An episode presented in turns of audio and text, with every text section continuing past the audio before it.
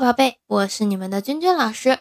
那在上一讲的分享当中呢，我们把散文常见的四大类别已经讲解完毕了。今天这一期呢，我们就把这个之前啊文学题材当中，呃，还有一些小的类别没有讲解到的，给大家再提一下啊。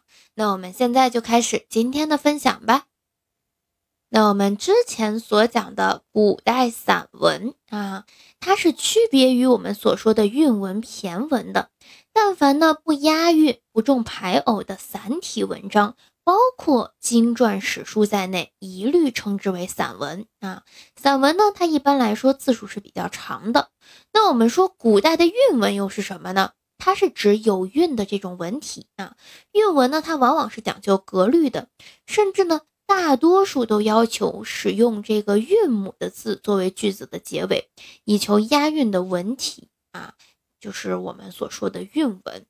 它与散文相对，比如说我们之前讲过诗词曲赋这些呢，都是韵文，以及呢有韵的颂赞明等等啊。这个韵文的字数呢，它是有长有短的。那我们要注意啊，今天给大家分享的其中一个文体就叫做明啊。如果说这个名它是押韵的，那它就属于这个韵文啊。如果说它写的相对比较随意，不重排偶，呃不押韵的话，那它就不归到这一类了啊。我们来说一下什么是明啊。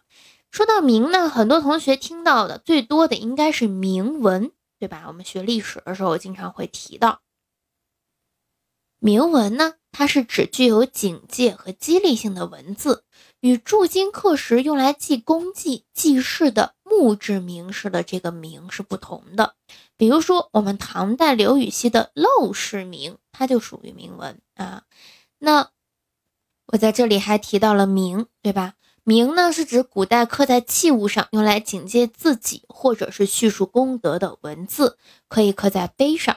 那放在右这个书案右边，用以警呃自警的这种铭文，就叫做座右铭啊。刻在石碑上，继续这个死者的生平的啊，加以这个颂扬追思的，叫做墓志铭。但我们指的，我刚说的铭文，它指的是这个具有警戒激励性的文字啊。比如说我们刘禹锡写的《陋室铭》，它和我们刚说的这个铭还是有点区别的，我们要做区分。那我们还要讲一个文体，叫做什么呢？叫做笔记文啊。这个文体我们为什么要说到啊？因为有一些比较有名的代表作品啊，至今经常被我们提到的，它就属于笔记文。它具体是怎么样的一种文体呢？是这个以记事为主，篇幅往往比较短小，内容却很丰富啊，有这个历史掌故呀，啊，这个译文，这个轶事呀。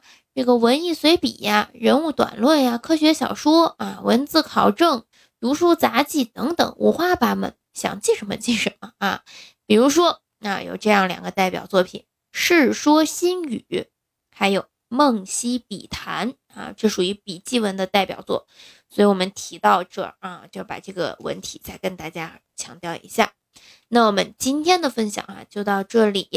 那前面其实还有一个小的问题啊，我跟大家说一下，一个呢是这个民歌啊，一个是文人诗，这两个之间，呃，民歌啊，它是由人民群众啊，就是普通的这些个老百姓口头传颂的诗歌，后经文人整理而成啊，有些文人呢就会模仿这种民歌的形式创作诗歌。那此时呢，它就不再是民歌了，只能说是用民歌形式写的诗歌，就属于文人诗啊。这也是我们文体当中会牵扯到的一些概念，在这里给大家讲了。呃，剩下我们就只剩两个大块，一个是这个史书的体例啊，还有一个就是把这个散文的这个不同时期。啊，不同朝代啊，它的一些代表作品给大家再理一下，我们的文学题材篇就结束了啊，还有两小节课就结束了。那我们今天的分享就到这里了，我们明天见。